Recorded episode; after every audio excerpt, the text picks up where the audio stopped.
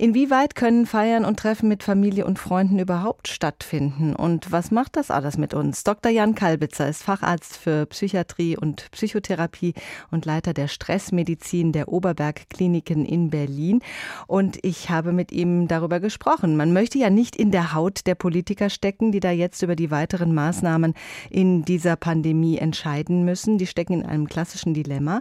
Wenn sie Lockerungen zulassen, werden die Fallzahlen mit ziemlicher Sicherheit steigen. Es wird mehr Erkrankungen und vollere Intensivstationen geben. Das will niemand. Wenn sie keine Lockerungen zulassen, wird das für alle immer belastender. Viele Menschen leiden unter Einsamkeit, unter finanziellen Einbußen und so weiter. Wie kann man mit so einer Situation umgehen, Herr Dr. Kalbitzer?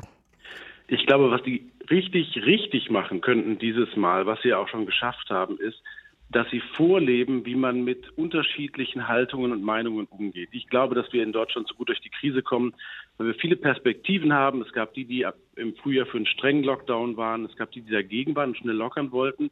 Und weil wir beide Seiten oder mehrere Perspektiven haben, gelingt es uns recht gut, da durchzukommen.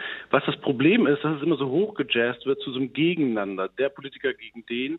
Wenn man zeigen könnte als Politiker vorbildmäßig, dass wir eine Gesellschaft sind mit vielen unterschiedlichen Menschen, mit vielen unterschiedlichen Bedürfnissen, die aber trotzdem sich zusammenraufen und sagen, wir schaffen das gemeinsam, obwohl wir unterschiedliche Haltungen haben, dann können sie auch ein Bild abgeben, von dem die Menschen der Bevölkerung sehr profitieren könnten. Das ist also gar kein schlechtes Signal, wenn die politisch Verantwortlichen sich nicht einig sind.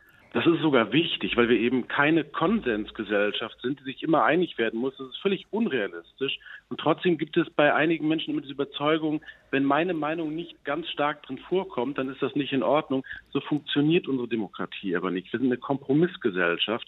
Wenn die vorleben können, man kann mit Kompromissen leben, die man gemeinsam schließt, dann ist das vielleicht auch für die Menschen, die dem zuschauen, einfacher. Die sehen, Mensch, da sind ganz viele verschiedene Haltungen auf den Tisch gekommen und man hat wirklich auch viele Perspektiven mit reingenommen und sich dann nach langem Überlegen dafür entschieden.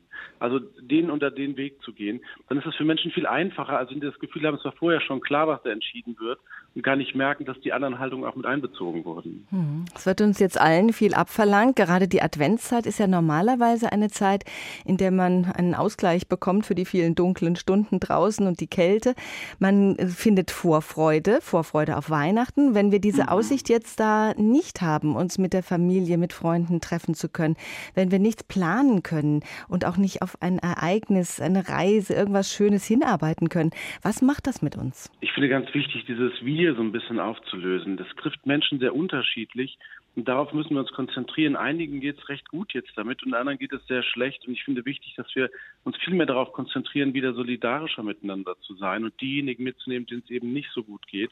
Und ich finde, dass wir uns auf den Herbst hätten besser vorbereiten können. Wir, wir, wussten im Prinzip, dass das kommen kann, wie es kommt.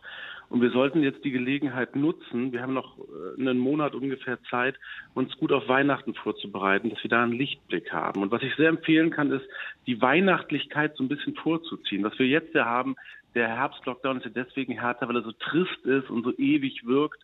Und weil man mehr Erkältungserkrankungen im Winter hat, wirkt das alles ein bisschen aussichtslos. Und sich jetzt schon früher in der Adventszeit ein helleres Weihnachten zu schaffen mit den Menschen, mit denen man zusammen ist, das finde ich wichtig. Und dann brauchen wir einen Plan, wie wir die Weihnachtsfeiertage vielleicht auch in einem bisschen erweiterten Kreis miteinander feiern können. Der Christian Drosten hat empfohlen, so eine einwöchige Vorquarantäne zu machen. Wir haben mittlerweile Schnelltests, man könnte das kombinieren. Ich finde ganz wichtig, dass die Ministerpräsidenten und die Kanzlerin so ein bisschen gucken, wie können wir Menschen mit einem guten wissenschaftlich fundierten Plan ermöglichen, dass sie Weihnachten nicht einsam sein müssen. Also eine Vorbereitung darauf, das jetzt schon ein bisschen vorziehen, sagen Sie. Geduld brauchen wir ja in dieser Zeit, aber die meisten Menschen haben die eher nicht. Wie kann man sich Geduld erarbeiten? Mein Eindruck ist, dass wahnsinnig viele Menschen total geduldig sind gerade und unglaublich gut mitmachen. Und darauf sollten wir uns konzentrieren. Wie viele Eltern jeden Tag wieder es aushalten, ihre Kinder in die Schulen zu geben, obwohl sie unsicher sind, wie das da ist. Wie viele Menschen weiter zur Arbeit gehen, in Geschäften arbeiten, Busse fahren und die Gesellschaft so am Laufen halten. Und wir sind wahnsinnig geduldig und wahnsinnig stark. Und ich finde viel eher, dass es wichtig ist, sich darauf zu fokussieren und zu spüren, wir haben diese Stärke, wir können das und auch darauf zu konzentrieren. Und das ist auch eine Aufgabe für die Medien. Mein Eindruck ist, dass das Negative oft sehr stark repräsentiert wird. und dass wir uns viel mehr darauf konzentrieren sollten, zu sagen, wie toll die Gesellschaft das in dieser Zeit macht, mit den Unterschieden umzugehen und mit der schweren Zeit umzugehen, weil darin eine riesige Chance liegt, zu sagen, uns stehen ja noch andere Herausforderungen bevor, zum Beispiel die Veränderung des Klimas und wir können das. Wir können schwere Zeiten durchhalten und in den schweren Zeiten mit unter unseren unterschiedlichen Perspektiven dazu beitragen, dass wir das gut schaffen können. Solidarisch sein und unsere Stärken erkennen, das ist wichtig in der Krise, sagt der Psychiater Dr. Jan Kalbitzer, Leiter der Stressmedizin der Oberberg Kliniken in Berlin.